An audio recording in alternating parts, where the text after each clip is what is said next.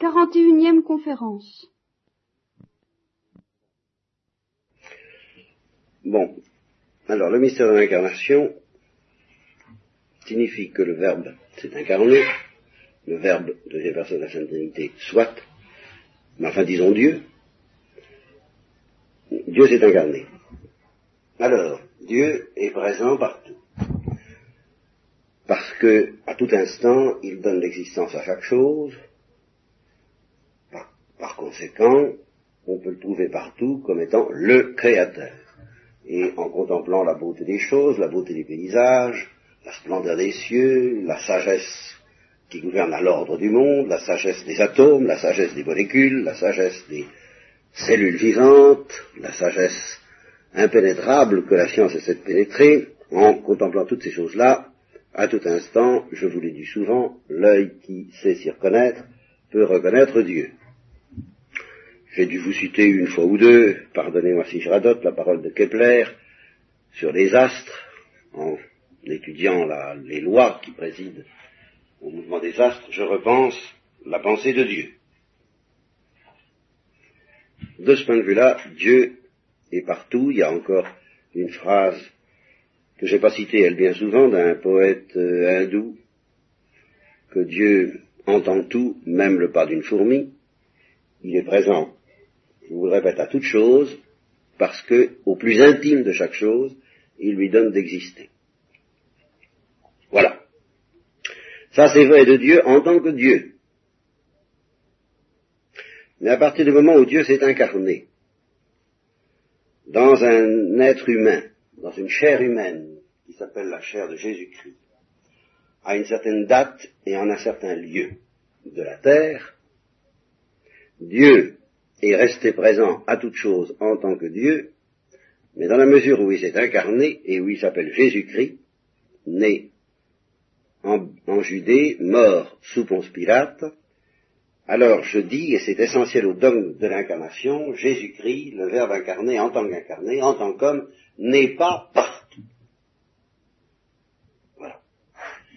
Et si vous voulez partager avec les chrétiens la joie et le réconfort de savoir que Jésus est quelque part, et que par conséquent on peut aller le trouver, on peut aller le trouver au cours d'une nuit d'adoration auprès du Saint-Sacrement, car il est là, on peut aller le trouver en tant qu'il pardonne les péchés en allant au sacrement de pénitence, car il est là comme pardonnant les péchés. On peut aller le trouver partout où il parle dans l'Église, il est présent dans l'Église, de bien des façons. Si vous voulez connaître cette joie, justement, de savoir que vous pouvez aller le trouver, parce qu'il a une adresse, et même de nombreuses adresses sur la terre, il faut accepter parce que c'est le corollaire même de cette joie, de dire qu'il n'est pas partout. Voilà. Et un chrétien, c'est quelqu'un qui sait ça, d'abord.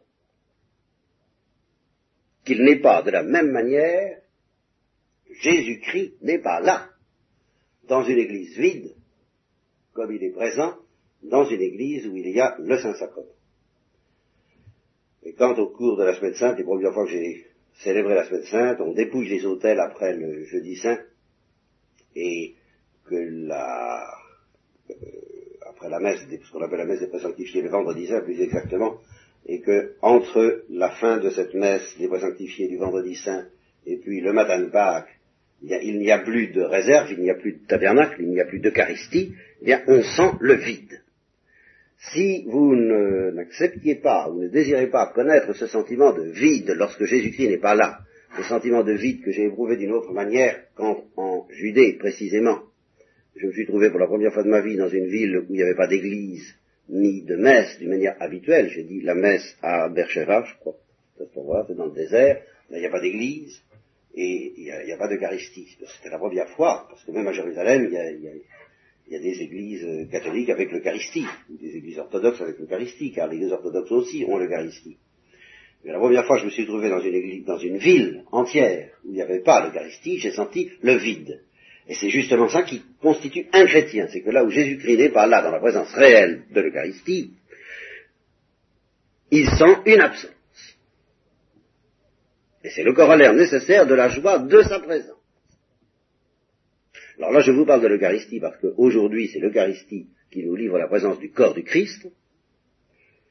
Le mystère de Noël ne va pas tout de suite d'emblée jusque-là, mais il rétrécit davantage encore, en un sens, les limites de la présence du Christ dans le monde jusqu'au moment de sa résurrection. Après sa résurrection, c'est un autre régime, mais jusqu'au moment de sa résurrection, eh bien, il était présent à Bethléem, il était présent à Jérusalem, il était présent sur le lac de Tibériade, il n'était pas ailleurs. Bon.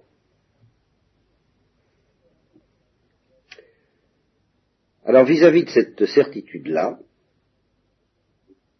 qui anime quand même la joie de tous les gens dans l'Évangile, prenez Zachée.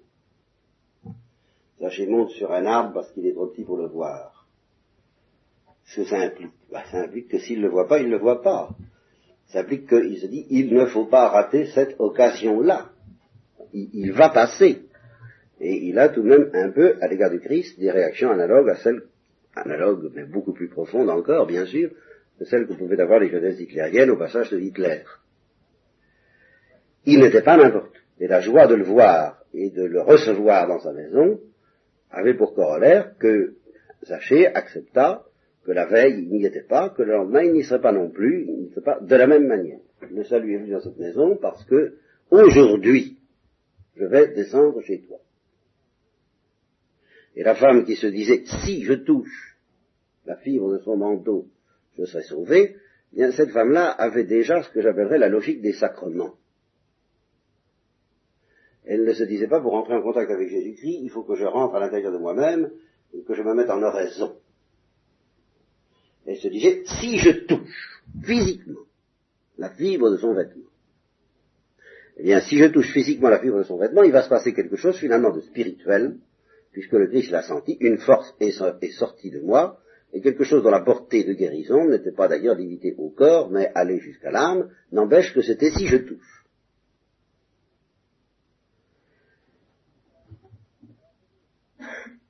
Alors devant ça, qui est très, c'est très paradoxal, aucune religion ne nous, propose un truc pareil, parce qu'elle nous propose des prophètes, elle ne, nous propose pas Dieu même géographiquement situé. Elle ne, nous propose pas Dieu même que l'on peut toucher, que l'on peut voir, que l'on peut entendre, ou que l'on peut aussi ne pas toucher, ne pas voir, ne pas entendre. On peut rater, on peut rater l'occasion. Hein. Il était trop petit, il dit je vais pas le voir, sachez. Donc il monte à un arbre pour, ne pas rater la possibilité de le voir, dans l'espoir que justement son regard va croiser celui du Christ et qu'il va se passer quelque chose de spirituel suite à un événement corporel. ça, euh, c'est tout de même très paradoxal, il n'y a que la religion chrétienne à nous présenter ça. Alors la première remarque que je voudrais faire, c'est que il faut, je, vous invite, je vous encourage, je vous engage à vivre tant que vous voudrez dans les fièvres et dans les anxiétés du doute. Peut-être pas les fièvres, les fièvres ne sont pas obligatoires, euh, les anxiétés non plus, mais au moins la perplexité, le, tourment du doute. Est-ce que c'est vrai que Dieu s'est incarné? Et ça, ça, se définit très simple. Hein Est-ce que c'est vrai que Dieu s'est incarné? En Jésus-Christ. En un homme qui est peut-être situé dans l'histoire et dans la géographie. Est-ce que c'est vrai? Alors, je l'ai souvent dit, mais il faut que je vous remette ça encore dans le crâne, il y a trois attitudes possibles trois réponses possibles en face de cette question. C'est oui, c'est vrai, pour ceux qui ont une foi relativement solide, qui sont peut-être pas des hommes de peu de foi, euh, des hommes de grande foi, qui sont peut-être des hommes de peu de foi, mais enfin qui ont vraiment la foi, et qui diront oui, je le crois. C'est non, je ne le crois pas. Puis il y a une troisième solution, honnête, c'est je ne sais pas. Je ne sais pas, mais je cherche en gémissant, comme dirait Pascal. Je doute. Je cherche, j'interroge, je fais comme Thomas l'apôtre. Je demande des preuves, je demande des signes, je demande des garanties. Et je préviens d'ailleurs loyalement que si on ne me les donne pas, je ne croirai pas. C'est bien l'affirmation insistante. Si je ne mets pas mes mains dans ses plaies, si je ne touche pas son, son côté, si je ne, je ne croirai pas. Ben, c'est une attitude honnête. Je ne vous dis pas que ce soit une attitude parfaite. C'est autre chose, mais c'est une attitude honnête. Parce que c'est une attitude qui consiste tout de même à poser, à prendre une option. J'opte de croire, j'opte, je choisis de ne pas croire, ou bien je choisis de chercher, de ne pas savoir. Et, et par là même, j'accepte de reconnaître que c'est une position instable, douloureuse, que la seule position solide, stable, c'est de croire ou de ne pas croire. J'accepte, si je ne peux arriver ni à croire ni à ne pas croire, de vivre entre deux chaises, de vivre en, transit, de vivre en, dans un état instable, douloureux, inévitablement douloureux, même si ce n'est pas une douleur très sensible. J'accepte d'être mal à l'aise, mal dans ma peau, mal dans ma peau de croyant ou mal dans ma peau d'un croyant. Mais enfin, j'accepte. Bon. Or, vous vous trouvez en face à une maladie qui vous entoure partout et qui est propre aux chrétiens eux-mêmes, propre aux pasteurs des chrétiens eux-mêmes. Ça n'est pas seulement d'énoncer telle et telle erreur qui se balade un peu partout chez les chrétiens et chez les pasteurs des chrétiens, mais c'est de devenir psychiquement inapte, incapable de dire oui ou non. À quoi que ce soit. C'est toujours oui mais. Et quand on dit, on est obligé de dire non à quelque chose, on dit non, mais enfin on dit euh, simplement euh, je ne suis pas très à l'aise, ça ne me fait pas très bien, non, je ne peux pas me décider vraiment, non, je ne crois pas. Et on éprouve le besoin de lancer et de naviguer plus ou moins agréablement dans un état que que finalement, et c'est ça le comble de la maladie à laquelle vous avez affaire partout parmi vous, un état d'indécision que finalement on se représente comme supérieur au oui, au non ou au je ne sais pas. Celui qui vit dans le oui, le non ou le je ne sais pas, euh, il admet que les deux seuls états psychiquement sains, psychiquement normaux, c'est oui ou non. Et puis je, ne sais pas, c'est un état inférieur et un état imparfait en quête du oui ou du non. Donc, euh, c'est le oui et le non qui représentent la norme de la santé intellectuelle, et aussi d'ailleurs de la santé pratique, quand il s'agit de se marier, il s'agit de choisir un métier, quand il s'agit de prendre une grande décision, bah, la santé, c'est de dire oui ou c'est de dire non. Vous voyez, c'est ça la santé. Et tant qu'on n'est pas arrivé à ça, eh ben, on est embêté. Hein? Et alors on flotte, on hésite, on est dans un état inférieur qui s'appelle un état d'indécision, on se dit ah oui, peut-être, oui, même, alors on, on, délibère, on pèse le pour et le contre, on, cherche, euh, on n'est pas heureux. On n'est pas en bonne santé. Eh bien, ces gens-là sont arrivés à se persuader et à vous persuader que c'est le contraire. Que l'état du oui ou du non est un état infantile, de sécurisation. Vous êtes très jeune, alors vous avez besoin de sécurité. Vous avez besoin d'un oui, oui, oui, oui, oui, voilà, voilà. Puis vous vous reposez là-dessus, vous vous endormez. Ou bien d'un non, non, qui soit bien tranquille et bien reposant. Hein. le mot oreiller de la certitude. Alors on va vous réveiller et on va vous rendre majeur en vous proposant des incertitudes. Et on va vous apprendre à vivre dans l'incertitude, dans l'hésitation, dans le oui, mais dans l'à peu près, dans le ah, il y a le oui pour ceux qui sont un petit peu jeunes, mais il y a le oui nuancé de je ne sais quel halo, de malaise, de nuance, d'hésitation, de flottement, le verbe s'est incarné, oh, c'est pas si Exemple, oh ben, exemple typique, celui que je vous avais cité, ah c'est peut-être pas chez vous, en tous les cas celui que Yves Cavillac nous a cité, et qui s'est produit à la télévision de manière extrêmement candide, lorsque Mono, qui est un individu de l'ordre du, nom, hein, euh,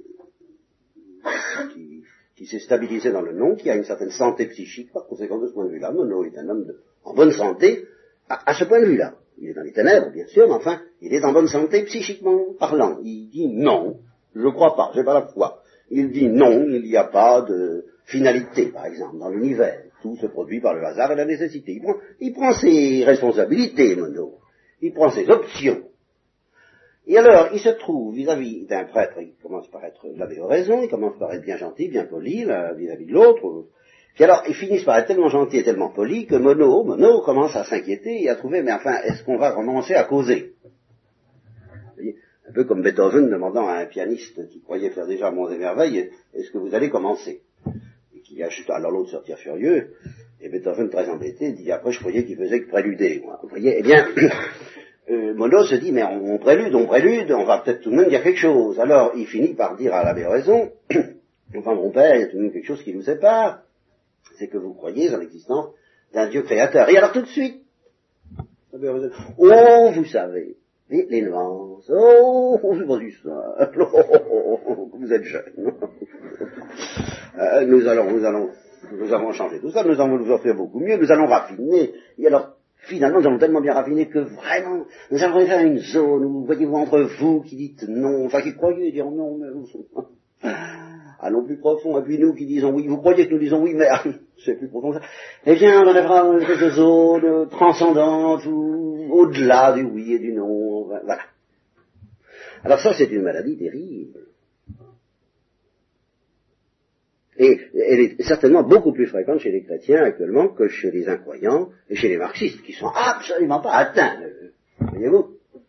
Non, sauf peut-être certains, mais dans l'ensemble, non, ça tient le coup de, de, ce côté-là. Mais chez les chrétiens, c'est terrible, et chez les pasteurs, c'est terrible. Et alors, à propos du Verbe incarné, particulièrement, c'est terrible. Le Verbe s'est-il incarné, oui ou non? Oh, vous savez, Dieu est partout. Ah, vous comprenez? Voilà, c'est pour ça que je me suis empressé de vous dire, attention, le Verbe s'est incarné, ça veut dire d'abord, Dieu n'est pas partout, en tant qu'il s'est incarné. Jésus-Christ n'est pas partout. Alors, si j'écoute la pastorale habituelle au sujet de Jésus-Christ, avant sa résurrection ou après sa résurrection, à quoi est-ce que j'aboutis? À quoi est-ce que j'aboutirais si j'avais le courage du oui ou du non? On n'y aboutit jamais parce que justement on a affaire à des gens qui parlent en caoutchouc. Vous comprenez? C'est toujours... C'est insaisissable, c'est comme le, le chewing-gum, euh, hein, ça prend euh, le plastique, ça prend différents... Bon. Mais supposons qu'on précise un peu les positions, qu'on voit à quoi même la pastorale actuelle touchant le Verbe incarné, touchant Jésus-Christ. Eh bien, il y a deux tableaux, c'est extrêmement net. Quand on vous parle de Jésus-Christ avant sa mort, on ne vous parle que de l'homme Jésus. Et on l'humanise le plus possible, de façon à ce qu'il soit tout à fait semblable à nous, et c'est en particulier pour cette raison qu'on ne veut plus entendre parler de cette idée qu'il aurait dû la vision face à face, parce qu'il ne serait pas semblable à nous. C'est la seule raison. De même, on ne veut pas pratiquement qu'il ait une vie mystique, et on en arrive à accepter qu'il soit soumis à l'obscurité de la foi, qu'il ne sache pas qu'il est fils de Dieu, qu'il prenne une conscience progressive et pleine d'incertitude au sujet de sa mission, euh, tout comme nous, n'est-ce pas bah, Évidemment, parce qu'il va falloir le rendre non seulement semblable à nous, mais semblable à cet, état d'esprit supérieur de l'indécision transcendante dont je viens vous parler. Alors, comme Jésus-Christ est mûr, lui, vous pensez bien qu'il flotte, lui aussi, dans ces espaces euh, étranges, n'est-ce pas? Bon, donc vous avez affaire à un homme et à un homme aussi semblable que possible, non pas aux hommes d'autrefois, mais à l'homme d'aujourd'hui. C'est ça qui est très remarquable. Il faut le fabriquer à l'image de l'homme d'aujourd'hui, tel qu'il, c'est-à-dire à, l'image d'eux-mêmes, à l'image de ses propres pasteurs hésitants, ces gens qui disent oui, vous savez, bien Jésus-Christ, c'est quelqu'un qui, il a l'air de dire, mais en fait il dit pas, et il a l'air de faire, et il a l'air de pas faire, mais il fait quand même. Enfin, c'est insaisissable, mais c'est un homme, un pauvre homme, un brave homme, hein, il est, il est bon. Et après la résurrection ah ben après la résurrection, c'est plus un homme. C'est plus un homme pour une raison alors très précise, c'est très net. Donc avant la résurrection, la divinité est mise sous le boisseau le plus possible, on en parle le moins possible, c'est un homme, tout comme nous, excepté le péché, mais le péché, qu'est-ce que ça veut dire? Bon. Et après la résurrection, alors, euh, il y a l'histoire du corps. Et à ça, nous en avons parlé la dernière fois avec ces messieurs les savants. Alors j'ai obtenu de ces messieurs qui, disent que ça ne leur paraît pas incompatible de croire à un corps glorieux avec les exigences de la science actuelle, mais enfin, ils ne sont pas beaucoup à penser comme ça, et en particulier chez les chrétiens et chez leurs pasteurs. Non, un corps glorieux, c'est pas sérieux, c'est un corps pneumatique, spirituel, immatériel, non corporel. Alors, un corps non corporel, je ne sais pas si vous avez l'idée de ce que ça peut être, évidemment, c'est très curieux, enfin, c'est pratiquement pas un corps. Mais, d'autre part, on ne veut plus entendre parler de cette invention soi-disant thomiste, qui n'est pas thomiste, puisqu'on la trouve dans l'évangile, je vous le montrerai quand j'aurai une autre fois, et on ne veut plus entendre parler de la distinction de l'âme et du corps. Non, on n'a pas affaire à l'âme et au corps, on a affaire à l'individu humain. On ne veut pas entendre parler d'une âme séparée. Alors comme Jésus-Christ, pratiquement, n'a pas de corps. Et comme il n'y a pas d'homme pratiquement sans corps, il résulté que Jésus-Christ ressuscité, pratiquement n'est plus un homme, pratiquement c'est ça veut dire Dieu est vivant, euh, Dieu est quelqu'un, Jésus est quelqu'un, Jésus est vivant. Je crois qu'il est vivant. Sous quelle forme? Eh bien, euh, une forme très divine, enfin très divine. Très, ne, ne, ne, matérialisons pas les choses, ne les grossissons pas. Parfois il est ressuscité. Oh, vous savez, etc. Enfin, vous voyez, ce sera toujours pareil. Et le résultat, si on justement on sort du haut, vous savez, des nuances en caoutchouc, ce sera de dire en somme pratiquement, avant la résurrection, Jésus-Christ était essentiellement un homme. Et après la résurrection, Jésus-Christ est essentiellement un Dieu. Autrement dit, avant la résurrection, il n'est pratiquement pas Dieu, et après la résurrection, il n'est pratiquement plus homme. Alors le credo auquel ça, ça aboutirait, si on n'avait pas affaire encore une fois à du caoutchouc, le credo qui serait un peu courageux, ce serait de dire, cet homme Jésus, qui a vécu sous Ponce Pilate, et qui, est mort sous Ponce Pilate, il y a 2000 ans, est devenu Dieu au cours des événements qu'on appelle le mystère pascal. Voilà la foi à laquelle aboutiraient ces gens-là si c'était un petit peu euh, logique, membré. Hein bon. Eh bien, c'est pas la foi de saint Athanase, c'est pas la foi du credo, c'est pas la foi qui a été enseignée pendant 2000 ans par l'Église, par conséquent, avec un petit peu de précision, il faut choisir. Ou bien ce credo-là, qui ne signifie rien du tout, vous vous rendez compte. cet homme est devenu Dieu, euh, fils de Dieu, tout ce que vous voudrez. Ou bien on s'arrange pour que les mots ne signifient que du caoutchouc, ou bien c'est irrecevable. Parce que ça ne veut rien dire. Alors il faut choisir entre cette foi-là, ou bien la foi traditionnelle depuis 2000 ans, Jésus-Christ, depuis qu'il existe, a toujours été en même temps vrai Dieu et vrai homme. Par conséquent, il n'a jamais été partout, puisqu'il était vrai homme, et aujourd'hui maintenant encore, il est vrai homme, et s'il vit sous un mode ressuscité qui lui permet en particulier d'être présent dans l'Eucharistie, il est présent dans l'Eucharistie, il est présent dans nos cœurs, il n'est pas présent partout. Il reste le Verbe incarné. Il reste l'enfant Jésus, mort et ressuscité. Voilà la foi chrétienne. Je vous demande d'y penser la nuit de Noël, parce que c'est tout de même ça que Dieu vous demandera la nuit de Noël, de lui répondre quand vous irez communier en particulier.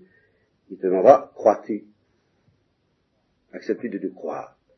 Et si vous dites, je crois, je, souhaite, je souhaite que, vos réponses tournent autour de la réponse suivante, c'est la meilleure que vous puissiez offrir, mais il ne faut pas vous forcer pour ça. Il faut être vrai d'abord, avant tout.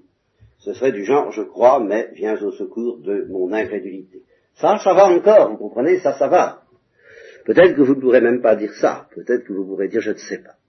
Alors là, interrogez-vous sérieusement, dans ce cas, avant de communier. Oui, je vais jusque-là. Parce qu'il ne faut pas communier à la légère quand même. Si au total votre cœur penche pour dire oui, je, crois, mais ça reste bien obscur, bien difficile et je suis perplexe, alors vous pouvez communier en disant Seigneur, je crois, mais viens au secours de mon incrédulité. Voilà, et j'espère que vous sortirez de cette nuit de Noël en pouvant dire, en ayant le sentiment d'avoir été fortifié dans votre incrédulité, non pas dans le sens de votre incrédulité, mais disons dans votre faible foi, en ce sens qu'elle soit devenue un peu plus forte, et la foi dans l'incarnation. Hein? Jésus est un homme encore parmi nous, il est en ce moment là parmi nous, car quand plusieurs sont rassemblés, n'est pas partout, quand plusieurs sont rassemblés en mon nom, je suis parmi eux, et il nous voit avec des yeux corporels, quoique invisibles, pour nous.